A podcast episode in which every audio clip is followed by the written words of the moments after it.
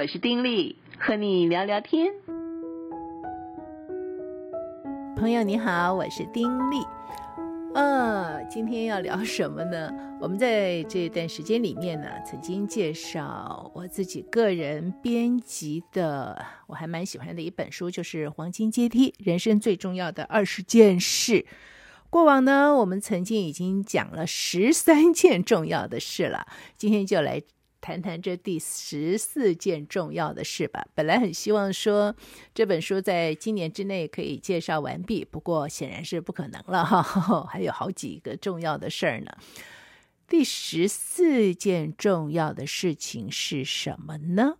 嗯，作者提出来的标题是“有得必有失”，但我看呢，它其实很重要的一个重点呢，是也讲到了所谓的自律。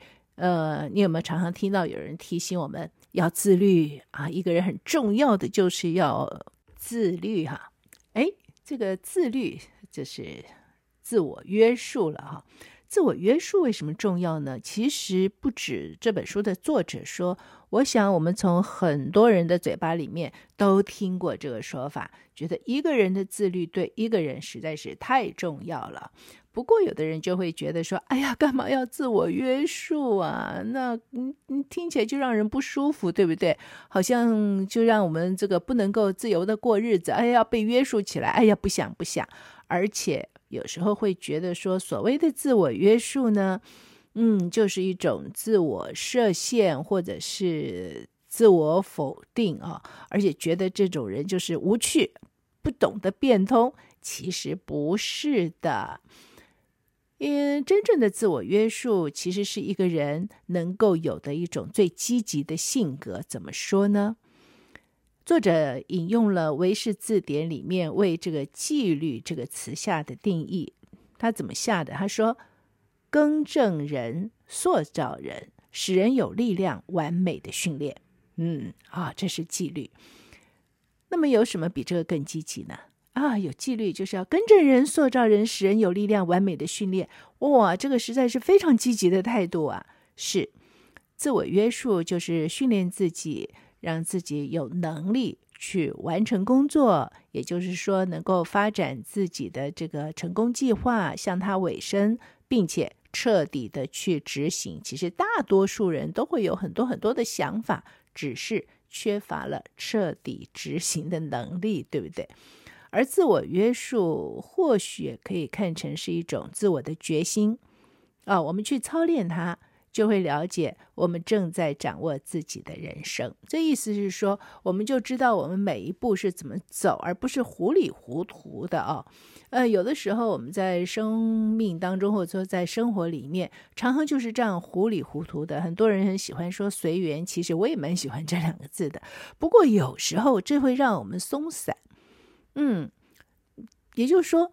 所谓的自我约束，我们就是知道自己的目标是什么，然后我们有规律的，嗯，持续的前进，这是一种自我约束嘛，哈。那如果有时候过于松散的时候，往往我们就什么事儿都做不好，而且不只是说啊，做事上要有自律啊，譬如说健康管理好了，啊，如果我们想要有好的健康状况。我们是不是得放弃某些东西才能得到它？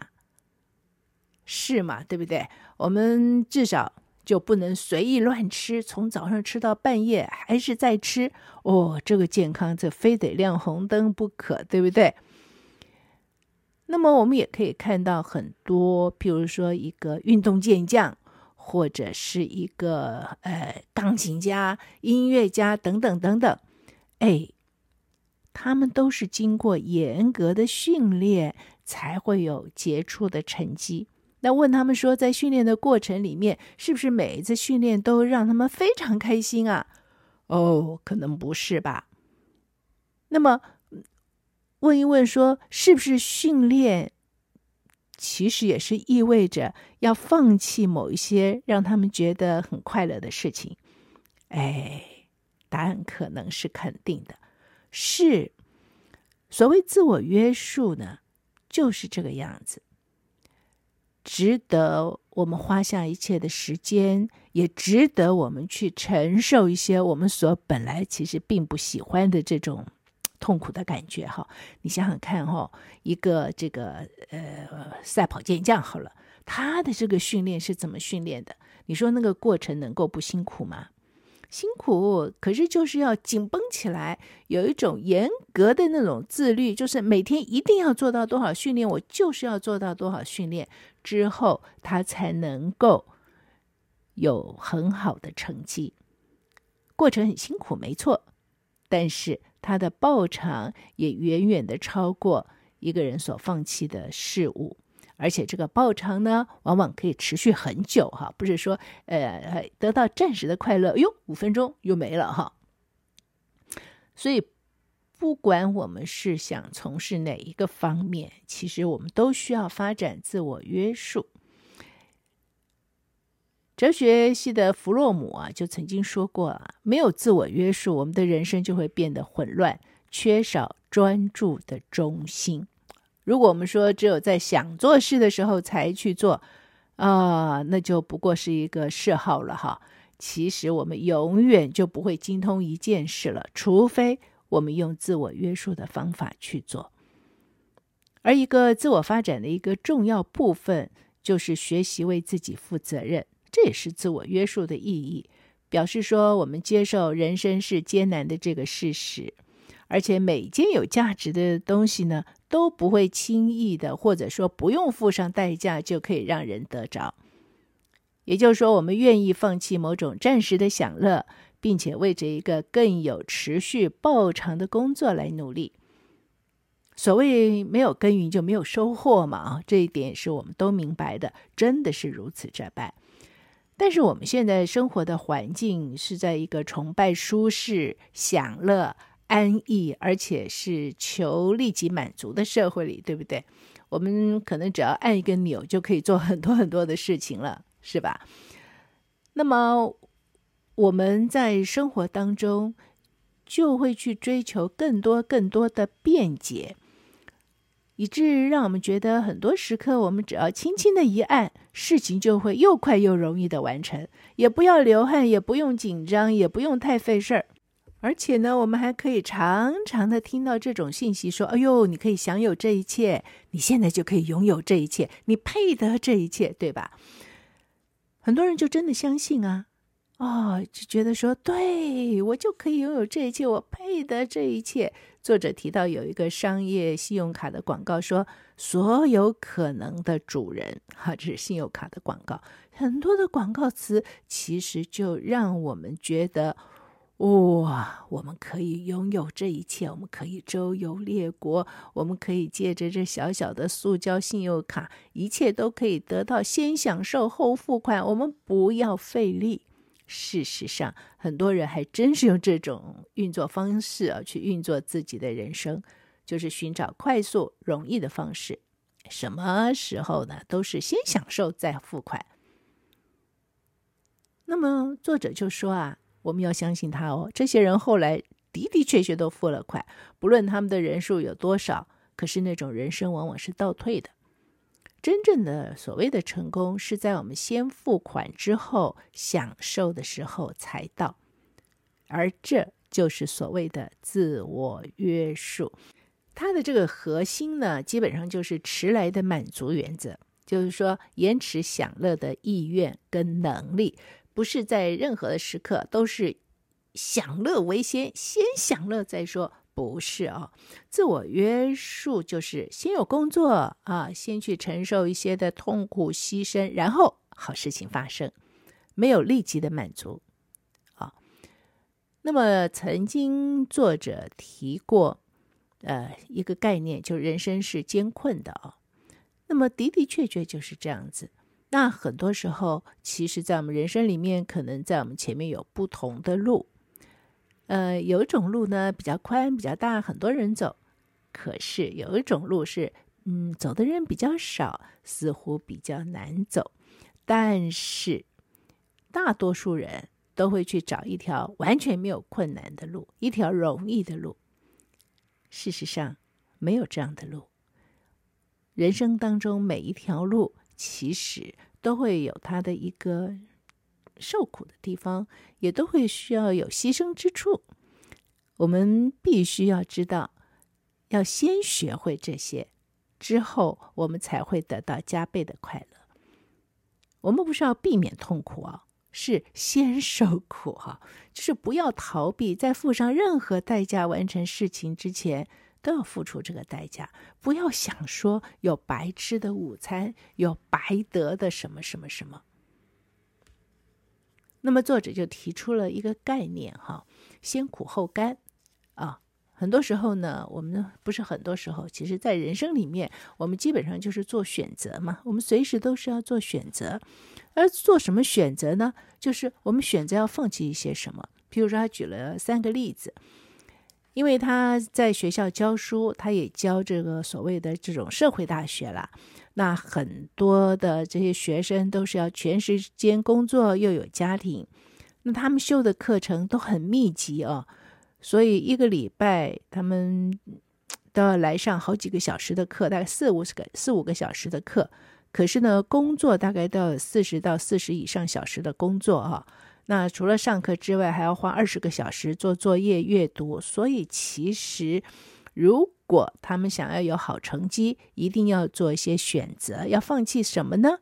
可能要放弃一些的娱乐，放弃周末的空闲时间，少点睡眠。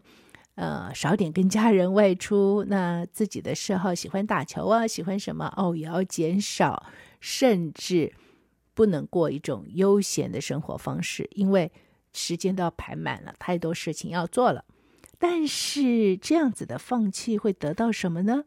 嗯，学得一些知识，而且可以得到一个大学文凭，而且可以兴起终身学习的欲望。在工作上呢，有进修的机会，有一种成就感，自尊受到提升，而且啊，会得到家人啊、朋友啊、同事的肯定跟羡慕哦，这很不错吧？那么另外一个例子呢，他就说，几年前他在高中教高年级的个人成就心理学的课程，那么其中就包括了自我约束这个部分，他就用存钱做一个自我约束的例子。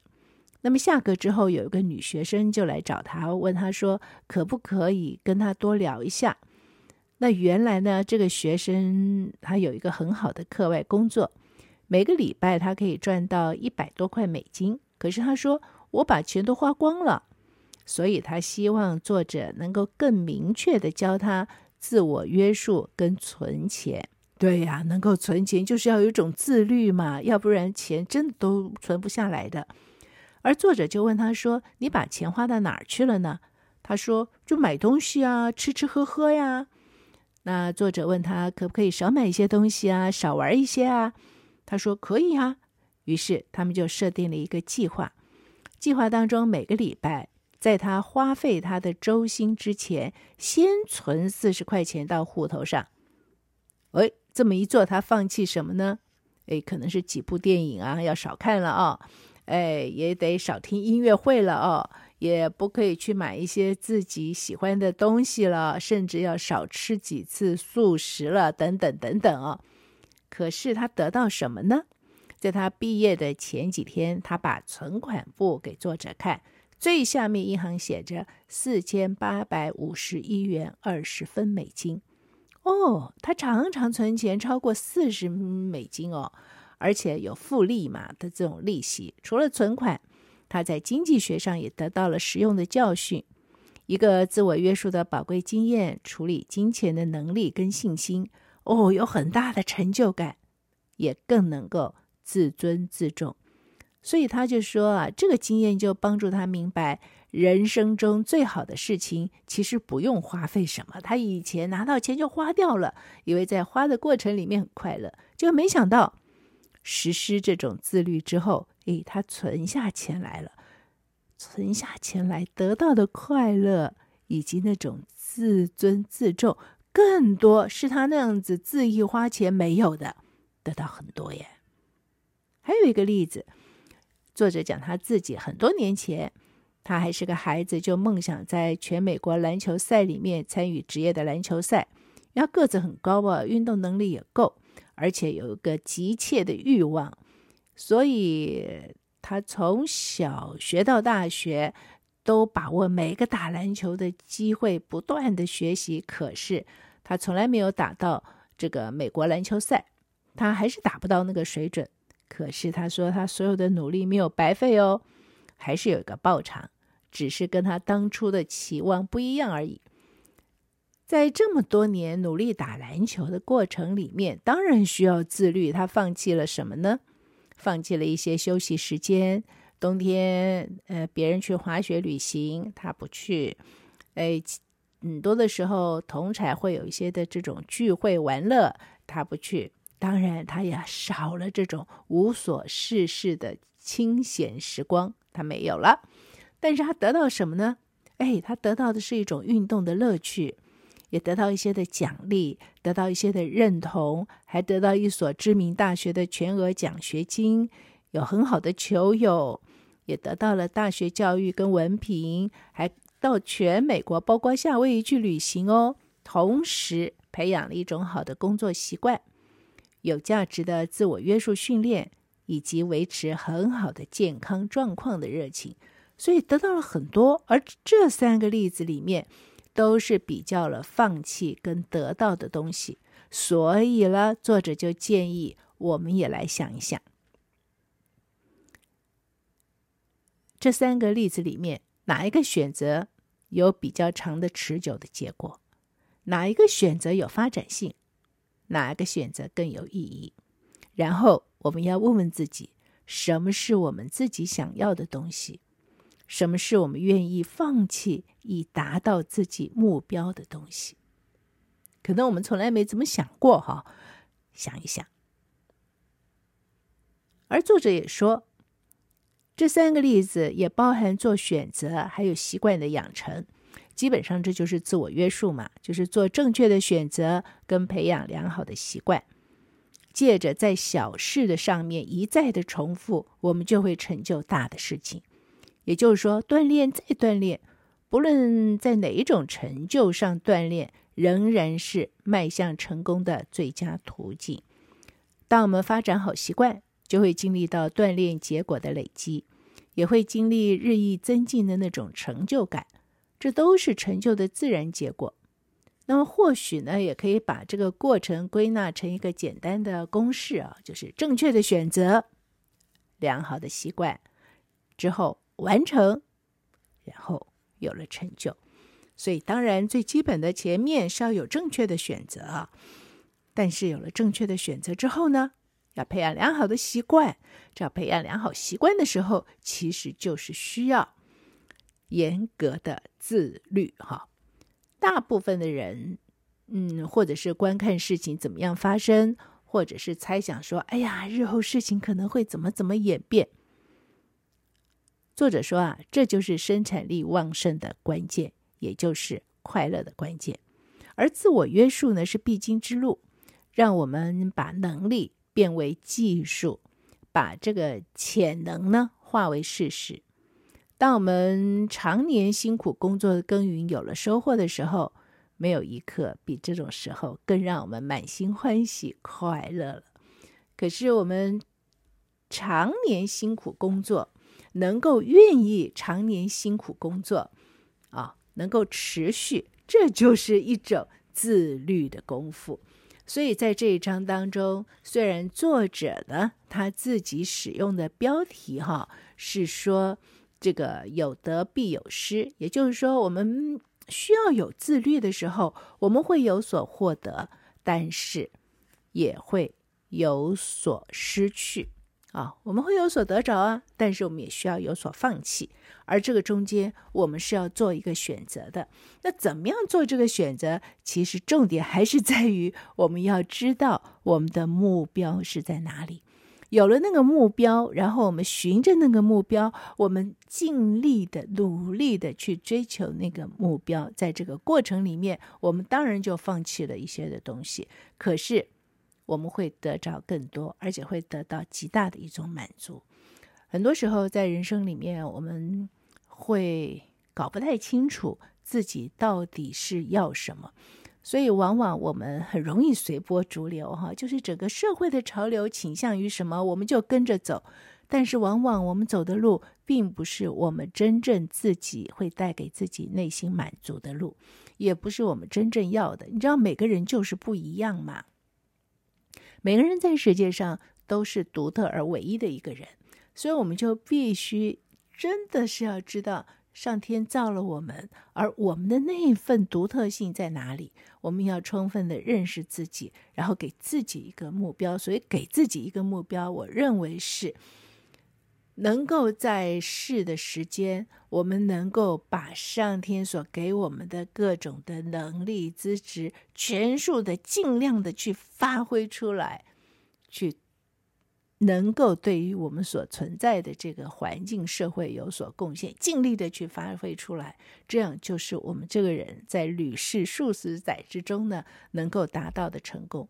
可是我们能够要尽力发挥出来的时候，其实我们就是需要一种的自律，一种自我的约束，否则我们很容易就是怠惰，糊里糊涂的就这样过日子了。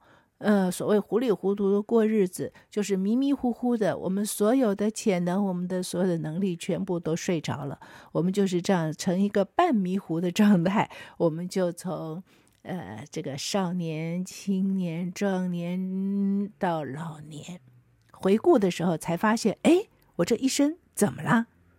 那时候就太可惜了哈！要后悔，要哀叹，都来不及了。希望。